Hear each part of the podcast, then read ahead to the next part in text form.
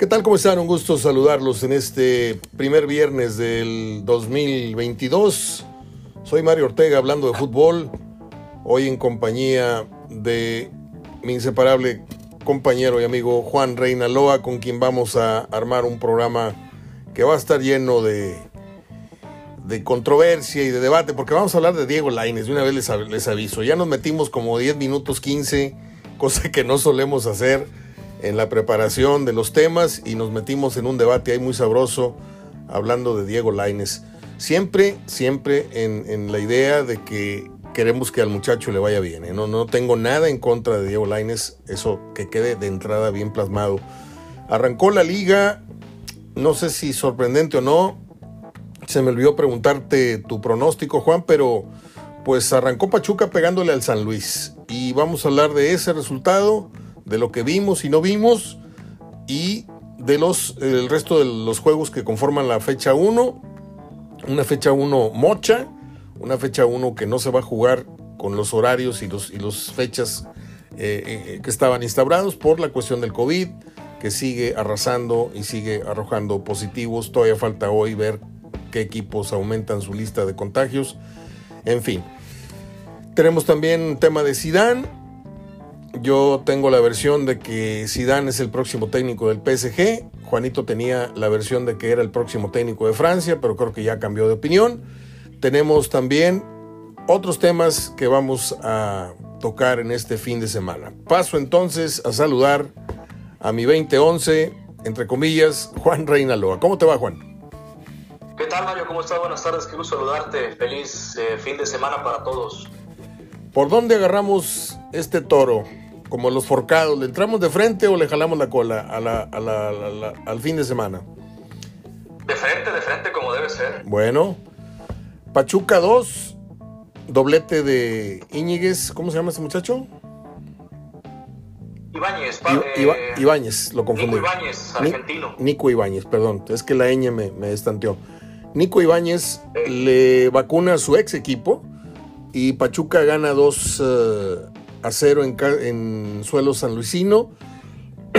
un partido que a mí me entregó más de lo que esperaba para ser fecha 1, para ser partido inaugural.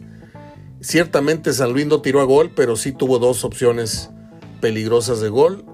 Eh, hubo balones al poste, hubo un penal de último momento y hubo un triunfo inaugural de, o con el que arranca su gestión el señor Almada al frente del Pachuca. Es muy temprano todavía para hablar de sellos o no sellos, o la marca o no marca que, pueda haberse visto de, Diego Almada eh, al frente de los Tuzos. Pero, pues tres puntos de visita en la jornada uno son buenísimos. ¿eh? A mí me parece que son de los puntos más valiosos que hay. Los que consigues en las primeras cinco fechas son los que te andan faltando casi siempre al último, Juan. Desde luego, la verdad que me sorprendió Pachuca, me decepcionó San Luis. Inclusive yo esperaba un empate entre los dos equipos. Yo pronostiqué Pero bueno, eso, eso le da buen crédito a, Guillermo Almada. Estuve viendo comentarios muy positivos de la afición del Pachuca que se ilusiona con la llegada de este técnico también uruguayo, como lo era Pezzolano, pero para muchos de ellos con una propuesta más ambiciosa y eso según eh, la propia gente de, del Pachuca se vio demostrado después del primer gol. Y bueno, Pachuca, un equipo que no se reforzó del todo, solamente ha tenido dos altas hasta este momento, ha echado mano también de jóvenes y solamente tuvo un mes desde que quedó eliminado con Santos, estuvo como tres días sin eh, desempleado, sin chapa, hasta que finalmente lo, lo nombraron, obtuvo el nombramiento de entrenador del Pachuca y bueno, se puso a trabajar Almada, creo que ya tenía un trabajo ya estructurado en el, detalle de Petzolano, pero había que afinarlo y creo que finalmente bueno está en buenas manos Pachuca y me parece que va a ser va a ser un protagonista de este torneo. Quizá a lo mejor eh, será muy prematuro decir que dentro de los primeros cuatro, porque ya habíamos mencionado otros favoritos, pero por lo menos, por lo menos va a aspirar a ser un hueso duro de roer y le va a poner, le va a poner este, muy difícil a, a otros contrincantes si es que quieren lograr trascender en este certamen. O sea, vamos a ponerlo claro a la gente, quienes no han escuchado el podcast anterior. Eh, a Pachuca la vamos a poner mínimo en el repechaje, ¿verdad? Sí. Y tal vez en lo que se espera es que esté en el segundo pelotón entre el 5 y el 8. Sí, exactamente. Exacto, muy bien. Yo espero. Sí, estamos, estamos claros en eso. Este, primeros cuatro sabemos quiénes son. Este, Monterrey, Tigres, América, Cruz Azul. El segundo pelotón que amenaza con asaltar a los favoritos, que son Toluca, León, Santos y uno más por ahí, a lo mejor el mismo Pachuca. Y luego los que piensan meter los dedos en la puerta en la fiesta grande, que son Bravos, que a lo mejor es Mazatlán, que a lo mejor es este o el otro, ¿no? Pero, y Chivas incluso, con todo su verso ahí de... ¿Qué te parecieron las palabras de... No sé si hayas visto la declaración esta que dio muy sentida este, el pollo briseño, que la verdad me da mucha pena hablar de las Chivas de repente, pero este, hoy no tienen más que el verso para, para vender eh, ilusión y, boletos. ¿eh? No, no sé si lo viste en televisión. No lo vi en televisión, pero seguí en redes sociales la declaración porque muchos le dieron vuelo, eh, hacía manera de frase. No me sorprende las palabras del pollo porque siempre trata de ser incendiario, meterse en polémica, tratar de darle realce a Chivas que en este momento no goza, eh, al menos del grande o del campeonísimo y de que es el contendiente al título, yo creo que eso fuera de lugar, está totalmente fuera de lugar lo que, lo que menciona. Eh, la problemática de Chivas ya es, es, es, es, muy interna y bueno, tiene que haber una introspección muy pero muy seria para tratar de enmendar los errores y darle mayor credibilidad al proyecto, pero bueno, así siempre ha sido el pollo briseño, ha sido muy intenso, eh, tanto lo transmite en la cancha como fuera de ella. Inclusive cuando llegó a Chivas mencionó que era un sueño cumplido cuando pues bueno, él había debutado en el Atlas, entonces realmente no me sorprende lo que menciona el pollo. Bueno, dejemos en paz a, las Chivas que luego se me enojan por ahí y, se van de mis páginas.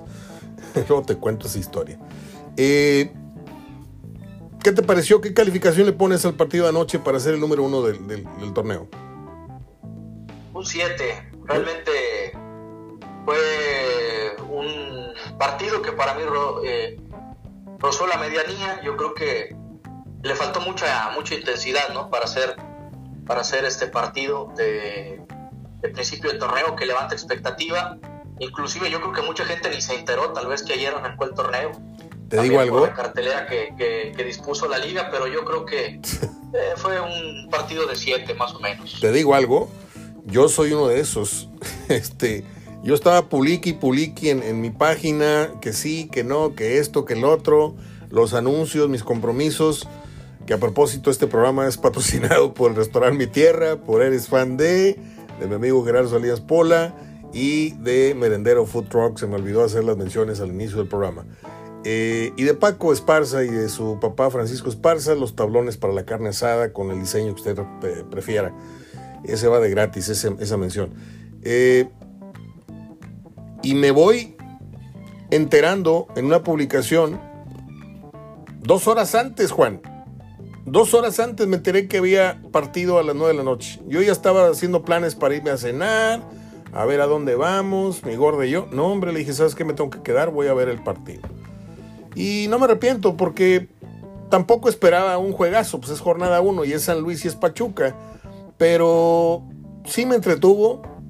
Eh, creo que San Luis va a depender enormemente del el fútbol que le vaya quedando, las baterías que le vayan quedando a Zambuesa, que pues es un gran jugador, pero ya es un jugador muy veterano, ¿no? Este, sigue corriendo, sigue teniendo velocidad, pero su margen de, productividad en, la cancha ya se está reduciendo a 60, 55 Llega un momento que se apaga Zambuesa y se le viene a San Luis encima el rival que sea, ¿eh? Sí, porque pues ya el detalle de Zambuesa ya va para 38 años, entonces comienza un declive debido a la edad. Entonces, eh, ayer eso le termina pasando factura debido pues a que sale lesionado, pues va a tener que andarse con cuidado. Creo que San Luis también pronosticamos que va a estar ahí rozando entre la tableta de los clasificados a repechaje. Y, bueno, pues al, final de cuentas el partido tampoco la Liga MX se preocupó por darle mayor difusión y fue muy eh, fue más nota el hecho de que haya contagiados en otros equipos como el Toluca, como, como los mismos Tigres. Y que bueno, si aplazaron más estos partidos, la gente se enteró más el comienzo inclusive de la jornada. Oye, ¿y el, y el, el termómetro este del virus cómo amaneció hoy? ¿Qué sabes de Tigres? ¿Qué sabes de Monterrey? ¿Algunos contagiados más o no? Pues solamente que ya están listos Funes Mori y Celso Ortiz. Ah, Según reportó Monterrey, eh, hace unos momentos acaban, eh, se está comentando y ya están listos y bueno, están a disposición para jugar el día de mañana frente a los Gallos. Una pregunta, Juan. El equipo reporta que se contagiaron y el equipo reporta que se aliviaron, pero la liga se cerciora esos, esos positivos. Sí, porque en los protocolos los tienen que mandar, los tienen que reportar en control interno, aunque no lo den a conocer a la prensa, los clubes tienen que hacer pruebas 72 horas antes para ver este, si sigue habiendo positivos 72 horas antes de los partidos. Eh, ya depende del club si decide reservarlos o bien seguir aplicando pruebas, por ejemplo, 24 horas antes, 48 horas antes, para ir descartando los positivos que ya se han aliviado y que posteriormente se van a incorporar. Pero eso ya depende de cada club. Entonces eso lo, lo manejan de forma interna y bueno, pues eso es lo que lo último que se ha lo que lo que se ha acontecido en cuanto a, a la disposición de las reglas sanitarias. Puedo puedo presentarme con estas preguntas como muy muy desorientado y me confieso eh, así, pero ¿qué pasa si si al llegar al estadio dos horas antes del partido tengo coronavirus? ¿Ahí, ahí se detecta? No, porque precisamente también ha sido una de las problemáticas. Es que, es que ahí está el meollo del asunto. Ahí está, el, meollo, porque ahí fue el caso de Monterrey y el, torneo pasado. Claro, claro, porque eh, el virus es más inteligente que nosotros, o sea, el virus le puedes hacer pruebas, lo puedes poner la vacuna, la fregada, se, se reinventa, se reproduce, se, se, este, se recicla y, y, tú te puedes vacunar, te puedes hacer la prueba, te pueden decir ya no y te puede volver a dar. Nadie está exento de, que te vuelva, le vuelva a dar, o a los nuevos. Y eso es a lo que yo me refería. A que con uno que entre con el virus a la cancha, ya te contagió a siete, o te contagió a tres, o tus compañeros, o en algún córner. Y, y, tú crees que ya porque las pruebas preliminares ya fueron positivas, y ahora sí, todos los 22 estamos sanos. Son mentiras eso. Sí, es una laguna, es una laguna que ahí deben de poner mucha atención muy bien, Juan. Pasemos a lo siguiente. Eh, partidos para hoy de la jornada número uno. Tengo por acá el Bravos contra Necaxa, menos de que me corrijas que ya se cambió de día, de mes o la fregada, a las 7 de la tarde. Y posterior a esto, Puebla va a recibir al América, un juego que luce atractivo. Eh, esto a las 21 horas. El primero pasa por Azteca y TUDN y Star Plus y ESPN. Y el segundo va por eh, Azteca 7, Star Plus y también ESPN. ¿Cómo te parecen los juegos de hoy? ¿Perdón? Están interesantes. Me gusta más el de Puebla América. Claro. Por la propuesta de los, de los dos equipos. Yo creo que pues ese va, va más que en horario estelar. Entonces, me gusta más el otro. El, el Necaxa Bravos pinta para un empate, ¿no? Por la naturaleza también de, que es jornada uno, de que inmiscuye un equipo del Tuca. En el caso de Necaxa es una incógnita. Pero bueno, le tengo más fe al otro, al de Puebla contra el América. ¿Y qué, qué esperas tú de esta nueva versión de... Oye, por cierto, Marco Fabián se acomodó en, en Bravos otra vez. Sí, le dieron ahí la oportunidad pues ojalá que Tuca lo meta en cintura, aunque. O sea, o sea, mucho, ¿no? O sea, sí, sí, sí, funcionó la, la, llorona que se aventó en, televisión. Pues sí funcionó. Mira. Sí funcionó, entonces le va a recibir otra oportunidad ahí con el equipo de Bravos. No había sido registrado el torneo anterior, él solamente jugó el torneo pasado porque había llegado, entonces pues eh, qué bueno para él, ¿no? Ojalá sepa aprovechar la oportunidad, pero veo muy difícil debido a su comportamiento, a la forma también eh, como pues cómo lleva su vida como futbolista y creo que iba a chocar con los intereses también del Tuca. Esperemos que no, para beneplácito de él y de la gente de Juárez, pero, pero pues bueno, ya si no toma esta oportunidad va a ser muy difícil. Fíjate, que fíjate. Vuelva, vuelva a buen nivel. Tú tienes Instagram, Juan, tú tienes esas redes sociales. Eh, ¿Eres de seguir futbolistas? No, casi no. Yo tampoco. Porque entre más sigo futbolistas, eh, hablo de futbolista, el futbolista joven, soltero o recién casado. Ya futbolistas hechos, con familia, tipo Funes Mori, así que sale con su señor en un centro comercial o salen en el pinito retratados. Pero de repente, de repente, el año pasado, antepasado, no sé, me entró la curiosidad y me puse a seguir al chicharito y dije, este se, eh, no puedo decir la palabra, pero este se empiernó muy, muy rápido y se lo van a llevar al baile. Pues la muchacha le hizo un chamaco a los 3, 4 meses de, de, de novios y luego salió corriendo de ahí y, y, lo publiqué puntualito, no me equivoqué. Y cuando veo las fotos de, de, Marco Fabián con una güerona así bien padrotón él en la alberca abrazando a la... O sea, cuando tú tienes una mujer no la andas exhibiendo, Juan. Con las nalgas de fuera y con media chiche de fuera. O sea, es tu mujer. No es un, un, un perrito el más caro del mercado. Y ahí me doy cuenta hablando de Marco Fabián y hablando de otros que, que, no están bien centrados, o sea, y si no estás bien centrado en tu vida, en, en, el núcleo que es tu vida personal, privada, pues difícilmente lo vas a estar en el fútbol, porque piensas que la vida es puro padroteo y es, sea, y yo cuando salgo, eh, cuando sale Marco Fabián hace unos días eh, lloriqueando en la televisión pidiendo una oportunidad, suplicando y, y, que le crean que es un nuevo Marco Fabián, pues está bueno, vamos a creerle. Y si no, pues muy su problema. Pero ahí te das cuenta de cuando se te abren a lo mejor los ojos, dices tú, ya fue mucho, mucha, no puedo decir la palabra, pero mucha, mucha party, mucha fiesta. ¿Tú crees que regrese? Acabas de decir que no, pero pues a lo mejor puede ser que el Tuca le, pongo un cadillo allá donde te dije y a lo mejor el muchacho resurge. Y si no es con el Tuca, yo creo que ya no resurgió. Puede ser, puede ser, a lo mejor no va, no va a tomar un nivel como el que le conocimos por ahí en lapsos en Alemania, pero puede ser, le puede ser de utilidad, como, como lo han sido otros futbolistas. Ojalá, ojalá que sea el caso de él. Porque, y bueno, lo que mencionabas de las exhibiciones que, pues que resulta luego, luego así en redes sociales, pues es muy dado de esta generación de futbolistas, ¿no? Preocupados más por buscar likes, por buscar comentarios, por buscar ese impacto, ¿no? De seguidores, ya sea de Twitter o Instagram, que, pues bueno, por brillar dentro de la cancha. Yo no te, yo no te veo a ti este, mostrando una foto este, de tu pareja así muy sensualona la cosa. Ah, estamos tomando eh, vacaciones en Tulum y que saques a tu mujer o a tu novia este, con todas las pompas así de frente.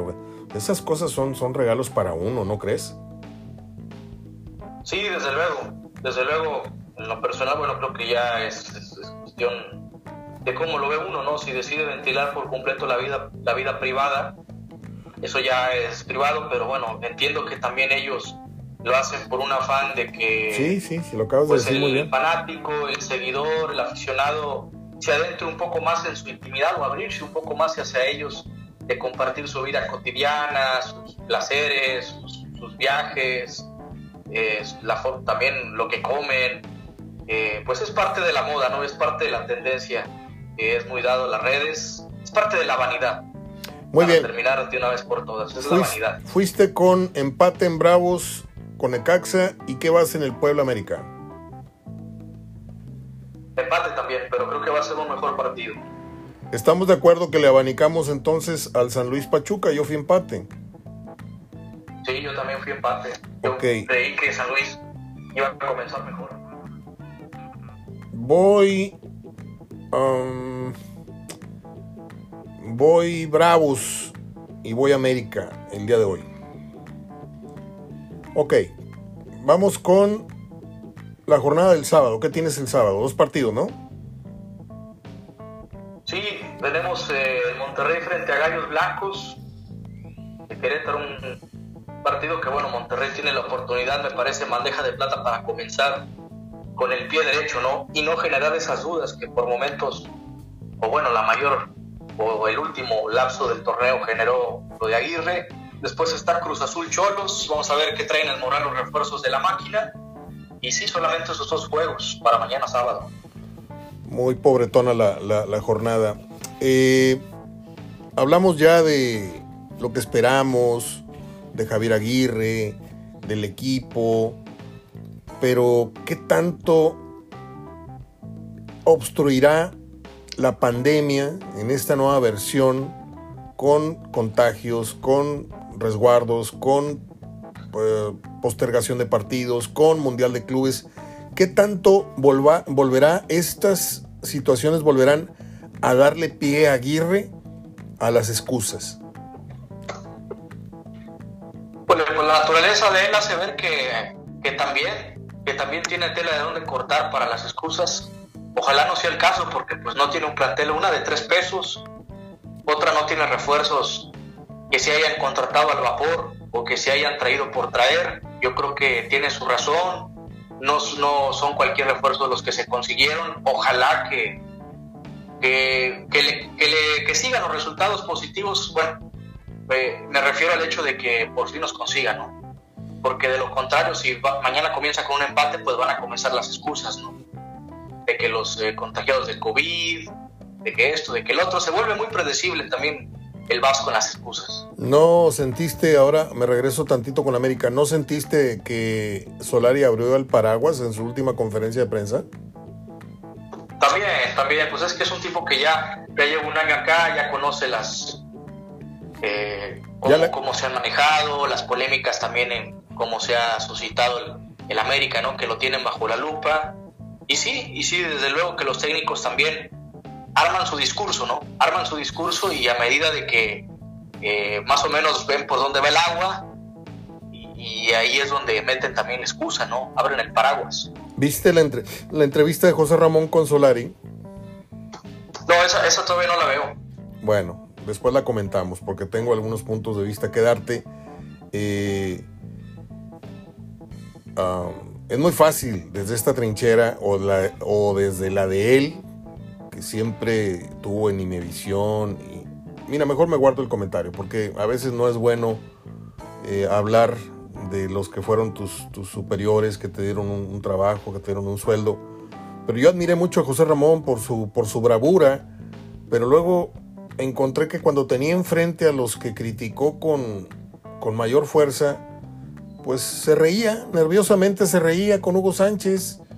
Yo tengo una entrevista, Juan, y ya tengo los recursos para trasladar la entrevista del, audio al, al MP3. Termina el sorteo de la Copa del Mundo en Las Vegas. Estamos hablando de noviembre del 93. No, no es cierto. Esa es otra entrevista con él. Termina Deporte B, me encamino con él a su oficina y le hago una entrevista de 45 minutos, yo siendo su subordinado acá en Monterrey. Yo recibía órdenes de él en la dirección de deportes de Imevisión, Canal 8. Entonces, pues se portó un poco más amable que de costumbre, que no lo suele ser. Y toqué el tema Hugo Sánchez. Bueno, Hugo Sánchez lo tenía atravesado me parece, le digo, ¿qué opina usted de ahora que se viene el retiro de Hugo Sánchez, este, por su posible incursión en los medios? Hugo Sánchez es un insulto para la sintaxis, es un insulto para la comunicación y no sé qué y no sé qué. Pero se le ponían los ojos rojos de... Y luego te encuentras con que le hace un programa en caliente que duraba dos horas y eran puro jajaja y jejeje y ahora lo tiene ahí al lado. Entonces a veces, a veces las cosas cambian, ¿no? Los intereses te hacen cambiar. Sí, pues son personajes. La historia que yo me sabía de él es de que, bueno, José Ramón no es que odiara, odiara a Hugo Sánchez en sí en su persona, sino por lo que representaba en los intereses de Televisa, ¿no? Cuando Televisa compró la exclusividad de sus partidos en el Real Madrid y que, bueno, según esto obligó a Imevisión y a José Ramón a, buscar competir con, por ejemplo, pasaban la serie eh, A de Italia, ¿no? Con Maradona, Platini. Entonces, eh, pues al tener derechos exclusivos Hugo Sánchez con Televisa, pues obviamente José Ramón, José Ramón este, se ponía en contra, ¿no? Entonces, uno lo comprende desde ese punto, pero también comprende el show mediático que representa, pues por ejemplo, sentarte al lado de él, este, bueno, me refiero a Hugo Sánchez, o sea, eh, comenzar, por ejemplo, a debatir, comenzar a aparecer en la foto. Yo creo que al final, inclusive, bueno, el caso tuyo yo creo que lo sabes más que nadie, eh, esto es como la lucha libre, ¿no? De repente ves que uno se dan con todos en el ring, pero abajo se van eh, dándose la mano y yéndose a comer. Qué bueno eres, Juan, qué bueno eres, de veras. Tienes ya un, un callo muy, muy grande en esto. Es verdad, es como la lucha libre, porque yo escuchaba, y perdón que me haya salido de la bitácora que traíamos, yo escuchaba, por muchos años escuché a Pietrasanta con el rudo y con el otro señor que habla de americano, que ya está muy grande el señor, eh, Pepillo, ¿cómo se llama? Segarra. Segarra, Segarra. Y no sabes lo simpático que era Pietrasanta en radio, pero simpatiquísimo. Y cada vez que hablaba de José Ramón, no lo bajaba del el enanito, el dictador, el no sé qué.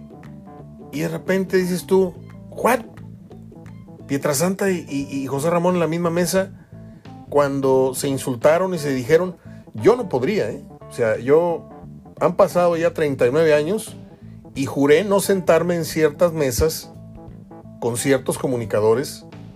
A lo mejor en cierto medio, sí, pero no en ciertas mesas compartiendo o siendo eh, comparsa eh, de, como lo es ahora Mateo, como lo es ahora el pobre muchachito este Edu. Como, yo no estoy ahí para decir, sí, lo que tú digas. Ah, sí, anuncios. Yo te, yo te hago el anuncio. Yo te doy la hora de temperatura y tú cómete los 50 minutos de programa. Yo no podría estar en un programa así, haciendo comparsa de nadie ni en una mesa de opinión este, diciendo puras chicharronadas a, la, mediodía, o para ser claritos, casi, casi no digo los nombres porque ahí están. Pero, pues así es esto, Juan, así es esto a veces. Eh, volvamos al punto. ¿Qué nos trae la agenda el próximo domingo? Fíjate que hay partidos interesantes como el, bueno, vamos a ver cómo viene Chivas, Chivas contra Mazatlán, partido que es a las 6. Es un solo, es un solo juego el domingo porque estaba el de Pumas. Eh, Toluca. Estaba, bueno, el de Pumas Toluca que pasó al lunes. Entonces, para el domingo solamente hay un partido. Después se reprogramó el de Pumas Toluca para el lunes. Y para el próximo jueves, el Santos Tigres. Y para el 19, el León frente al Atlas. Para la Semana Santa mandaron el León Atlas, ¿no? Oye, entonces va a tener todo el rating, toda la atención eh, Chivas que prometió a través de sus voceros este mucho dinamismo, que van a arrasar y que van a salir a no sé qué a comerse. Cuidado porque Mazatlán, ahora sí te compro tantito el comentario que me hiciste, no sé si hace uno o dos torneos. Cuidado con ese Mazatlán. Me estaba tomado hoy, hace dos torneos. Así es por ahí le pegan una desconocida en la primera fecha. ¿Tú cómo ves el resultado de Chivas con los morados estos de Mazatlán? Yo creo que no va a ser fácil también. Yo voy a decir un empate. Empate. Mm, vamos con empate. ¿Y qué opinas tú de el Pumas Toluca el lunes?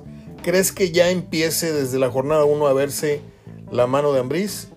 ¿O crees que la garra de los Pumas empiece medio a despertar por ahí la jornada 5 o 6? ¿O crees que arranquen con todo? Porque Pumas va a tener un torneo muy difícil, pero muy difícil. Hay mucha presión de parte de su afición, quieren verlos ahí en la bola de los, de los primeros lugares, pero no tienen refuerzos como para competirle a los primeros lugares. Entonces, ¿qué les queda? Pues pelear con puros cascarones, eh, hombro con hombro con los, con los grandotes. Pero para eso se necesita el fuelle del torneo, se necesita el roce de las jornadas y yo no veo que Pumas tenga este, un arranque promisorio los primeros cuatro o cinco juegos. ¿Tú sí? No, la verdad que no, porque sigue adoleciendo de lo mismo, ¿no? Jugadores de calidad, apela más a la garra, apela más a la, a la genialidad, por ejemplo, de Dineno, a que, por ejemplo, el lateral mozo, pues eh, por ahí incursión en una buena carrera y mete un buen centro, ¿no? Entonces, eh, regularmente, bueno, los jugadores que tiene Pumas o que trajo el torneo pasado eran para marcar diferencia, pero bueno, termina siendo lo contrario, ¿no? Entonces, estos este, brasileños que trajo, Eh, por ahí, por ejemplo, Corozo es el que quizá el, más eh, el más decoroso, ¿no? Por así decirlo, de los refuerzos. Pero sí, por, por lo pronto yo veo también a Pumas va a batallar mucho, ¿no? Es un equipo que, carece de recursos a pesar de que ha tenido buenos ingresos con las ventas de jugadores. Y en cuanto a Toluca, yo espero que, que Nacho Ambriz se comience a ver su mano, por lo que creo que puede ser un resultado positivo para los Diablos y bueno, yo no descartaría un triunfo de Toluca a domicilio contra Pumas.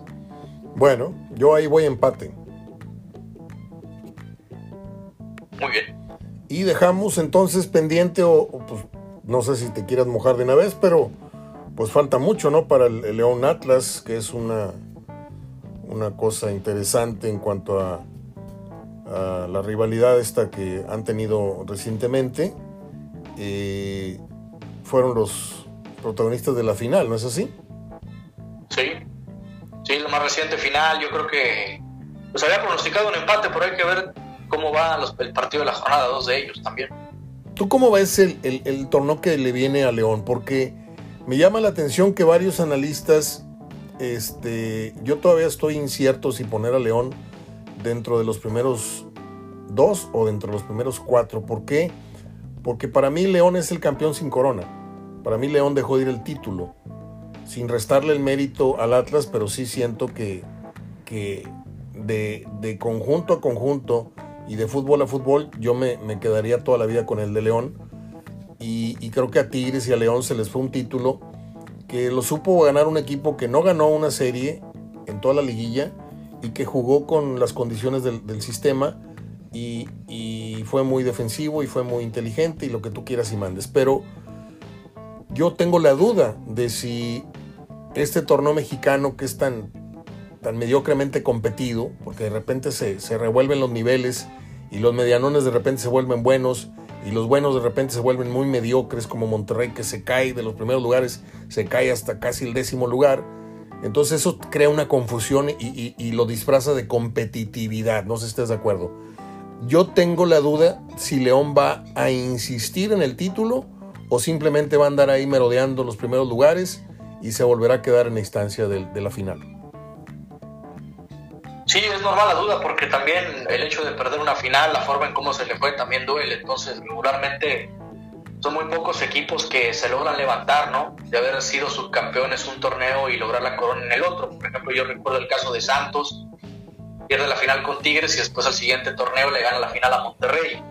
Y como esos han, han habido pocos, ¿no? Y hay otros que, por ejemplo, llegan a la final y pues no repiten o por ejemplo, se quedan en el camino sin clasificar en el siguiente torneo. Entonces, va a ser, va a ser interesante cómo asume León pues ese golpe, ¿no? De volver a comenzar, de volver a intentarlo y sobre todo de, de volver a, cautivar con el fútbol que le caracterizó la mayor parte del torneo. Tiene con qué, tiene los argumentos, pero sí lo veo difícil, por ejemplo, ya con las nuevas armas que presentan los equipos que tienen digamos, mayor poder adquisitivo. Hablamos de los Regios, hablamos de Cruz Azul y el América. Por ahí yo creo que le puede pelear a ellos colarse en un cuarto puesto.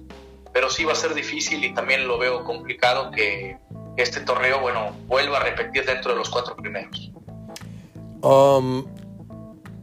Cerramos entonces el tema de, de la jornada 1, porque se nos acaba el tiempo, aunque queda mucho, pero hay tema con Laines hay tema con Sidán y no sé qué otros temas por ahí puedas traer ahí bajo, bajo el brazo. Eh, se habla de que, bueno, no se habla, yo publiqué ayer o antier eh, declaraciones allá en, España en donde la afición ya está exigiendo la salida y, en malos términos incluso eh, del mexicano Diego Laines del Betis. estuvimos hablando tú y yo ahorita fuera del aire me iluminaste con algunos datos que no los tenía claros. Apenas tiene 22 años Diego, Diego Lainez, ¿es cierto esto? Sí, él es categoría 2000. Madre santa. Y va para 22, es este... Déjame checo bien de cuál es la fecha, pero sí, va para 22. Detalle es que parece de mayor edad porque se fue muy joven a, a España, se fue hace tres años, o sea, todavía no cumplía los 20. Y tú, a ver, vamos, vamos a subirnos al ring tú y yo de esas pocas veces. Es el 1 de junio del 2000, nada más para corroborar el dato. Muy bien. Vamos a subirnos tantito al cuadrilátero, ¿sí? Sí. ¿Tú de qué tamaño crees que llegue a crecer futbolista? Digo, no creo que crezca más, está muy chaparro, pero ¿de qué nivel de futbolista crees que llegue a alcanzar en su, en su plenitud Diego Laines? Dame un ejemplo. ¿Va a ser un Marco Fabián? ¿Va a ser un, un Vela? ¿Va a ser un... O sea, no en cuanto a la posición, sino en cuanto a la categoría de jugador que alcanzó o a la medianía en la que se va a quedar. Porque ahorita ni siquiera puedes decir que Diego Laines se quedó a la mitad de ningún camino. Su camino no ha iniciado en el fútbol de Europa. Ha sido más banca por las razones que tú me quieras decir, que no han confiado en él, que el técnico, que la fregada, que esto. El caso es de que Laines trae la marca del, de los tornillos de la banca en, en, las nalgas. O sea, ha pasado más tiempo sentado en la banca, ¿sí? Que, que en la cancha. Entonces yo nada más quiero saber, desde, la, desde el punto de vista de un joven como tú, si que le tiene mucha fe a Laines, que me digas, pues así portándome muy optimista, creo que Laines en tres años lo vamos a estar viendo en un nivel del tamaño de, porque yo no lo sé. Yo, yo creo que Laines debería regresarse corriendo, terminar de cocinarse en América y ver si otra vez alguien lo puede disparar al fútbol de Europa. Como lo va a hacer Macías, es otro ejemplo, otra edad, yo lo sé, pero Macías está casi de vuelta eh, luego de su fracaso, este, esa mala idea que tuvo ir a jugar un equipo totalmente desahuciado este, del fútbol español. Y lo que más le conviene a Chivas es que regrese y es un ganar-ganar para los dos. Pero te escucho en tu punto de vista de Lainez a ver si me, si me convences de algo. Claro, mira, híjole, es que determinar un tiempo de dos, tres años también es complicado por lo que ha sido, ¿no? Pero yo sí lo veo que puede llegar a liderar a, como lo que fue Vela en la Real Sociedad, que puede alcanzar un nivel máximo en plenitud pero estamos hablando de un equipo que puede por ahí ser de media tabla, aunque yo le veo condiciones para más, pero por lo menos, para ser más realista, puede llegar a, a marcar la diferencia como lo hizo Vela en la Real Sociedad. Decirte dos, tres años, pues es, es, es eh, muy aventurado también, ¿no? Porque a Vela, cuando alcanzó la madurez, la plenitud, tenía también 26, 27 años. Estamos hablando de hace 7, 8 años. Entonces, ahí ya depende también de las circunstancias, depende también del nivel que él ofrezca. Eh, yo creo que tiene todo para ser referente inclusive de la selección mexicana, pero pues ahorita está topándose con una realidad, es que en tres años no ha tenido la consistencia, uno porque no se ha ganado el lugar, pero creo en parte porque, bueno, los entrenadores que ha tenido, en el caso también de Manuel Pellegrini, quizá a lo mejor le exigen más cosas físicas de lo que quizá él no está apto. ¿no? Por eso te comentaba fuera del aire de que yo, yo no le veo más futuro en el Betis. Quizá para comenzar otra vez de cero su carrera o, o resetearse, ir a un equipo de menor envergadura, inclusive no veía con malos ojos de que fuera un equipo de segunda división en España, pero en estos momentos a él le conviene mejor ser, eh, como dicen, cola de ratón o cabeza Cabeza de ratón. Dicho? El de... Cabeza de ratón que cola de león. Exactamente, cabeza de ratón. Le conviene hacer en un equipo de, de, de, de la mitad de la tabla para abajo en España y volver a, a, revalorizar su carrera que quedarse ahí en el Betis, ¿no? Es como el caso, volviendo al tema a nivel nacional, aquí, bueno, aquí en, en Monterrey, lo que pasaba con Hugo González. A mí Hugo González no se me hacía mal portero, pero necesitaba salir del Monterrey, porque era un hecho que aquí ya no iba a dar, por todo lo que había conllevado, ¿no? Entonces, eso es lo que yo percibo Diego Laines. Eh, ahorita no le veo obviamente el físico, al muchacho todavía le falta, necesita meterse sobre todo en esa competencia que exige el fútbol europeo. Eh, comenzó, se le, se le, vieron buenas cosas, eh, sobre todo en, en, la temporada anterior llegó a hacer algunos partidos como titular, pero no, no lo logró mantener. Entonces yo creo que es mitad y mitad también de que él ponga de su parte, pero que también creo que creo que le brinde que, le brinde la, la, confianza suficiente que es de lo que carece sobre todo me parece que el fútbol el futbolista mexicano y ya me parece que es más por una cuestión de cartel no por la fama que se han que han tenido eh, los futbolistas mexicanos que no gozan de las suficientes oportunidades y que han sido casos pues muy contados. Pero definitivamente yo creo que lo mejor que le puede pasar es, irse del Betis en este momento y volver a comenzar su carrera ahí en España. Ir al fútbol, regresar al fútbol mexicano no luce tan descabellado, inclusive le puede ayudar para, pues bueno, elevar su nivel y convertirse quizá en uno de los de las caras fuertes de cara al mundial para México, pero si él desea trascender en España, pues va a ser más difícil, me parece, si regresa y que lo vuelvan a contratar, a pesar de su juventud. Yo creo que le conviene mejor quedarse allá, a pesar de que sea un equipo así de, del ascenso o, de los que pelee los últimos lugares. Entonces ese es el panorama que veo de Diego Laines. Ahorita pues no goza de, lo mejor. Se le ha achacado mucho que ha sido inflado, que quizá el proceso, pues bueno, también eh, por ahí con el América fue muy prematuro. El hecho de que lo hayan aventado al ruedo del fútbol europeo, pero insisto, yo creo que el muchacho sí tiene con qué y, creo que en unos años, si, si, se decide dar o también si sale bien las cosas, puede llegar a marcar esa diferencia como lo hizo Vela con la Real Sociedad. Esa es mi perspectiva y mi punto. Híjole, te la voy a guardar esa, Juan. Esperas que sea un referente de la selección mexicana.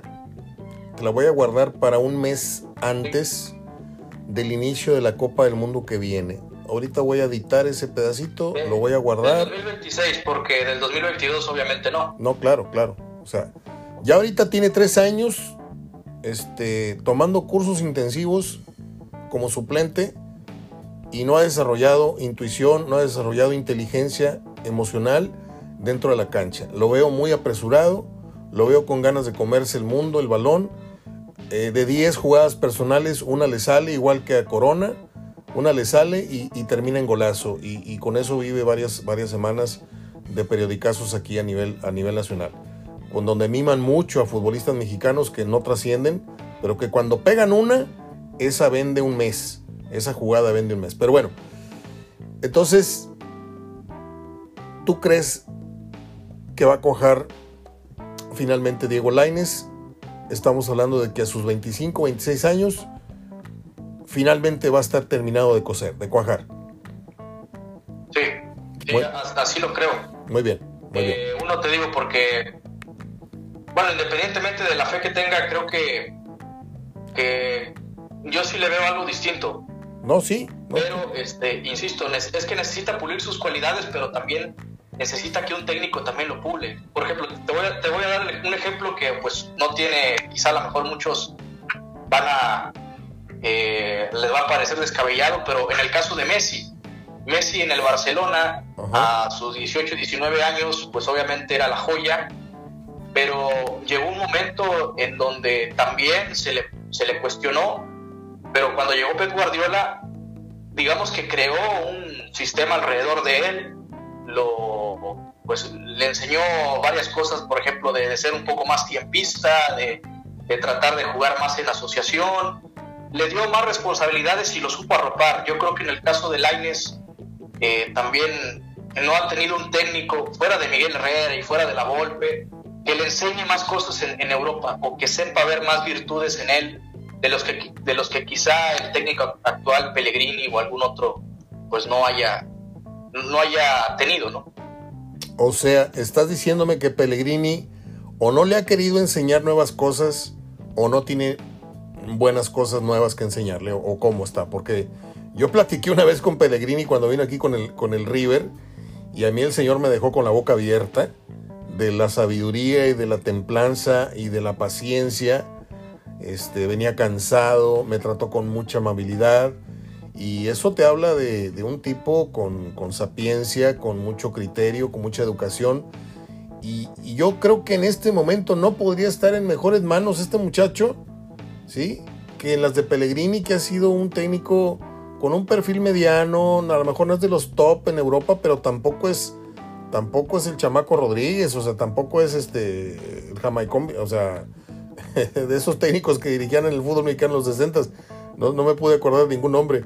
Este, ojalá, para cerrar el tema, Juan, ojalá y, y el muchacho cuaje, porque mi apuesta es gané, no se dio, te lo dije, no.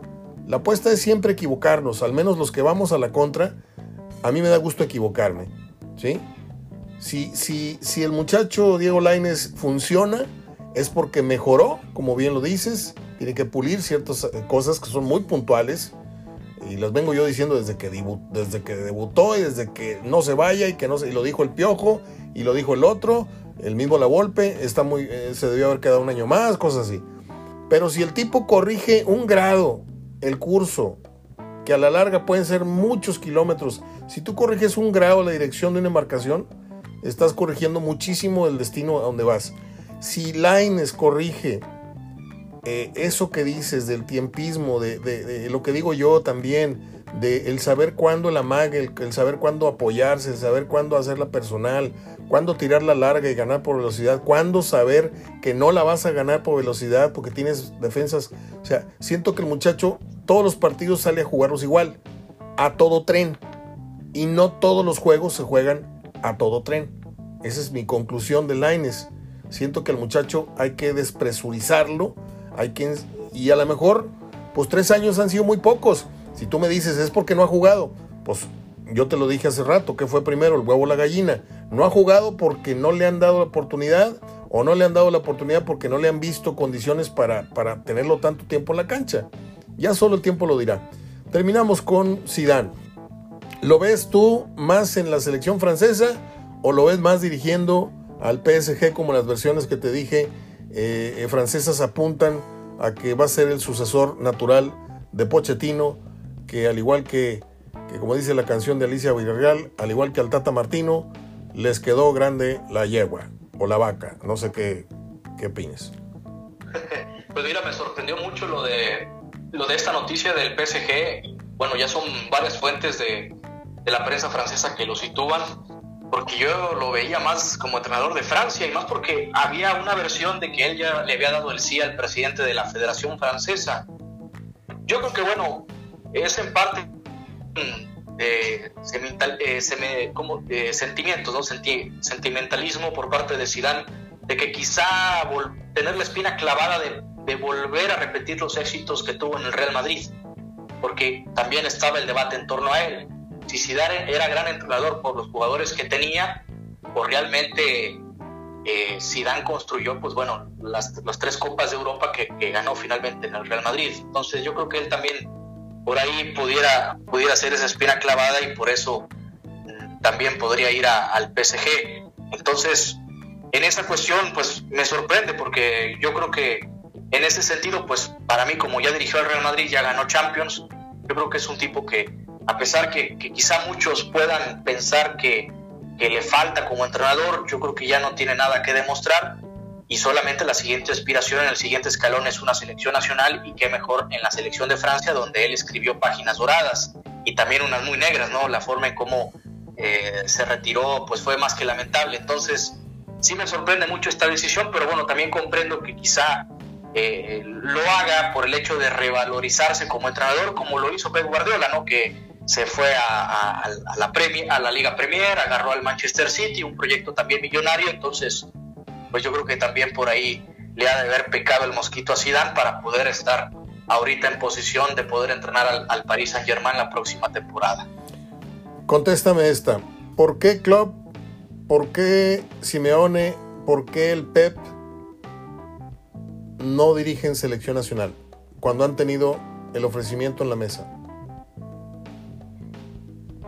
Es que regularmente ellos, este, bueno, lo que he analizado más o menos en los últimos años, creo que el, entrenador europeo está más consciente que, finalmente una, una selección pues es muy corto el, tiempo ¿no? que se da para trabajar y es muy poco el margen también de éxito y de resultado. Exacto. Ellos eh, perciben más el hecho de que una selección está en buenas manos con entrenadores que son formados dentro de la misma federación alemana. Hablamos, por, eh, perdón, la misma federación de cada país, como por ejemplo la selección alemana. ¿Cuántos entrenadores ha tenido y han sido, han sido eh, escalonados? O sea, está un entrenador, después está el, siguiente entrenador que es el asistente, que es el que sigue en el siguiente proceso. Llevan un escalonamiento en, los procesos y a diferencia de aquí en, en América, o que creemos que el técnico de mayor jerarquía o el que más éxitos ha tenido debería de tomar la selección cuando creo que es más referente a un proceso. Entonces yo creo que por ello, aunque ellos han tenido ofrecimientos, ellos, ellos ven así, creen que este, tienen poco margen y tienen también muy poco tiempo también para, para poder trabajar, ¿no? Como seleccionadores. Muy bien, Juan. Pues yo creo que no dejamos tema eh, pendiente de lo que habíamos acordado. Te agradezco mucho, te mando un abrazo y platicamos el lunes si no tienes inconveniente. Por supuesto, Mario, un abrazo, excelente fin de semana para todos. Abrazo de gol, amigo. Abrazo de gol, excelente tarde. Hasta luego. Es Juanito Reina.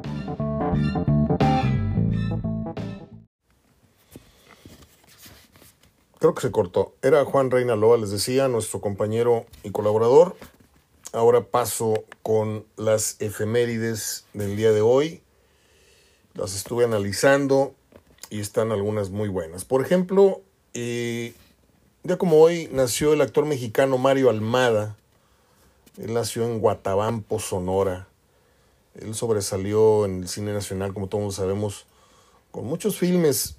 Eh, no voy a meterme en la calidad porque haría trizas todo su trabajo, pero no puedo negar que fue un, un señor muy querido por el pueblo, por la gente que no tiene obligación de saber si es buen cine, mal cine, si está bien hecho. No, esas películas de tacos al carbón de, de Vicente Fernández, esas películas campiranas o de, balazos de Mario Almada y de los hermanos Almada, etcétera, eh, pues son, son, son películas casi de culto de, de, muchos mexicanos eh, de, de, cierto sector, ¿no? de la clase media, clase media baja, eh, con todo respeto lo digo.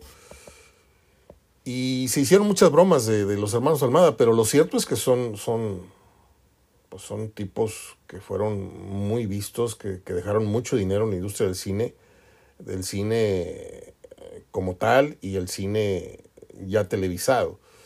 Eh, Guatabampo me recordó, me recordó Camagüiroa, me recordó este, Topolobampo, me recordó aquellos lugares de por allá por Sonora, Sinaloa.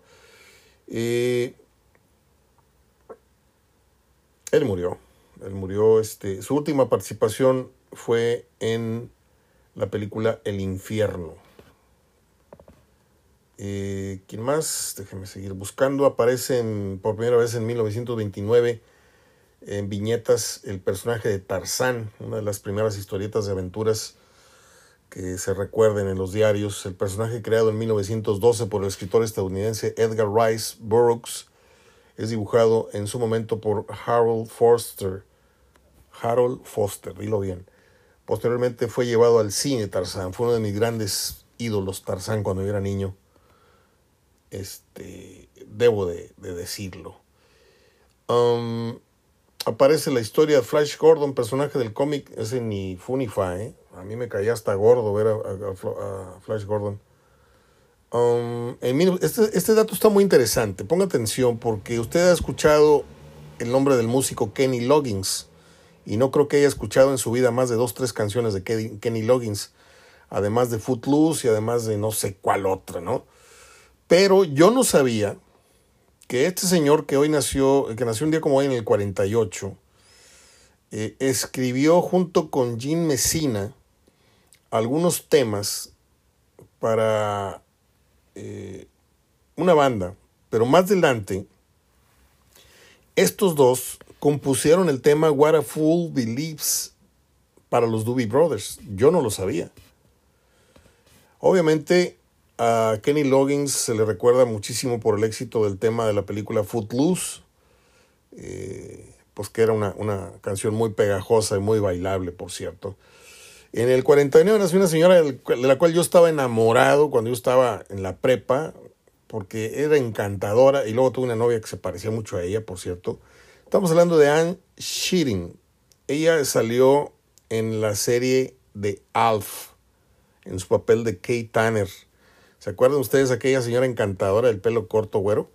Bueno, pues ella es Anne Shearing. Eh, ella vive todavía. Su compañero de personaje, no me acuerdo cómo se llama, él acaba de morir hace un par de años.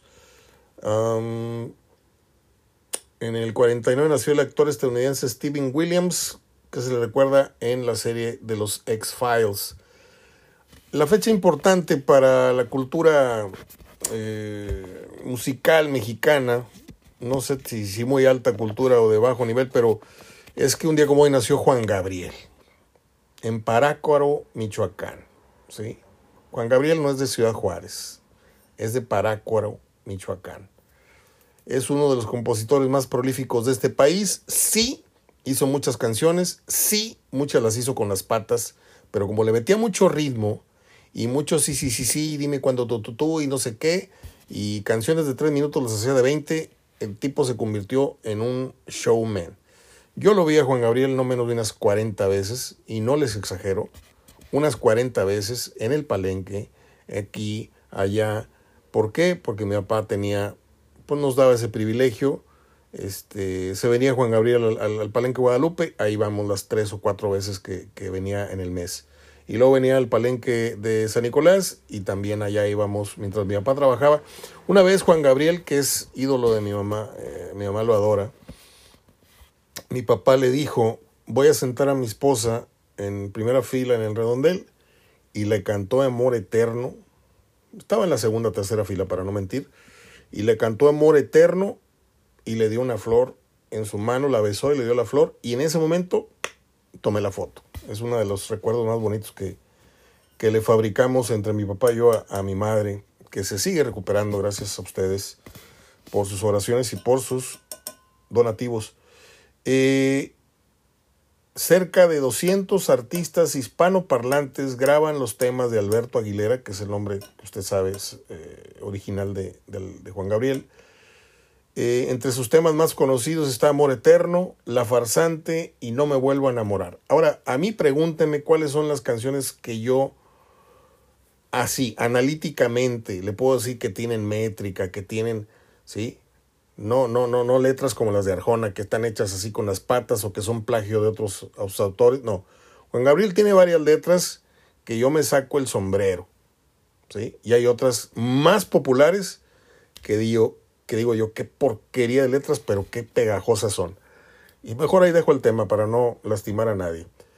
En el 52 nació la argentina Valeria Lynch, considerada una de las máximas exponentes de la música popular en su país. El New York Times la, la, consideró hace algunos años como una de las cinco mejores cantantes del mundo. Y la verdad está cerca de serlo. ¿eh? Es una gran cantante, fue una gran cantante Valeria Lynch. Eh, en el 56 nació el estadounidense David Caruso, que usted a lo mejor recuerda en la serie CSI Miami, interpretando al investigador Horatio Kane. Horacio Kane. Nació en el 64. Este tipo que para mí es como Adam Sandler, es odiosísimo. Nicolas Cage, uno de los artistas más taquilleros y versátiles del cine en la actualidad, con estos últimos 20 años. Ganó un Oscar por su trabajo en Living Las Vegas, que yo no sé qué mérito tiene actuar borracho, pero bueno, este, participa en filmes muy exitosos como El hechizo de Luna, que me parece que es su mejor película, con Cher, y no me acuerdo quién más sale, sale un, un italiano. Es una película divina, la historia y el guion es muy bueno.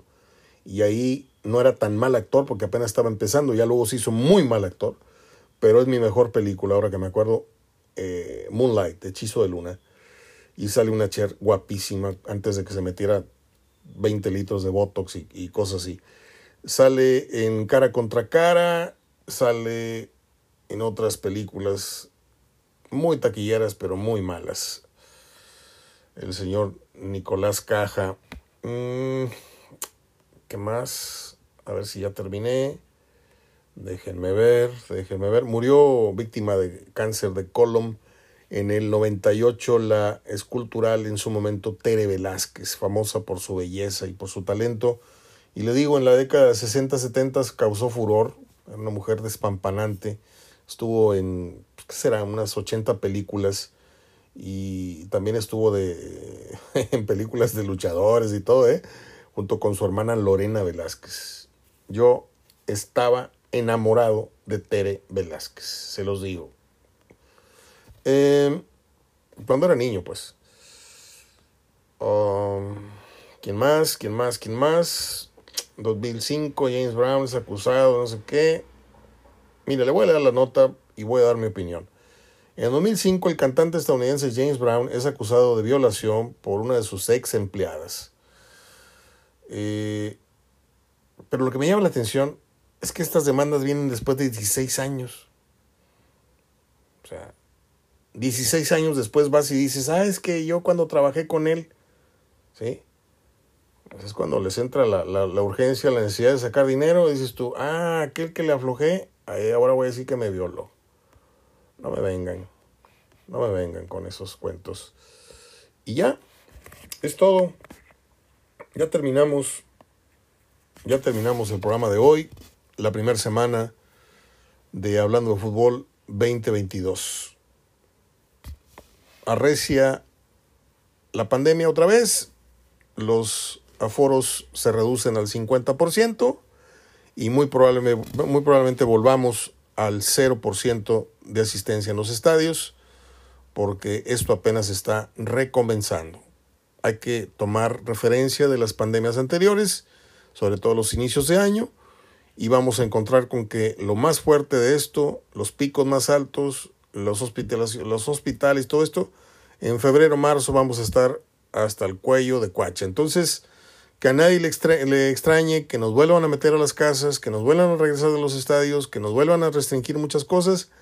¿Por qué? Porque el pachangón estuvo fuertísimo, nadie respetó y pues hay que pagar. Ahora la tómbola es quiénes se contagian y se curan y quiénes se contagian y quiénes no la van a platicar. Ese jueguito que hicimos jugar, adelante. Abrazo de gol hasta el próximo lunes. Soy Mario Ortega hablando de fútbol.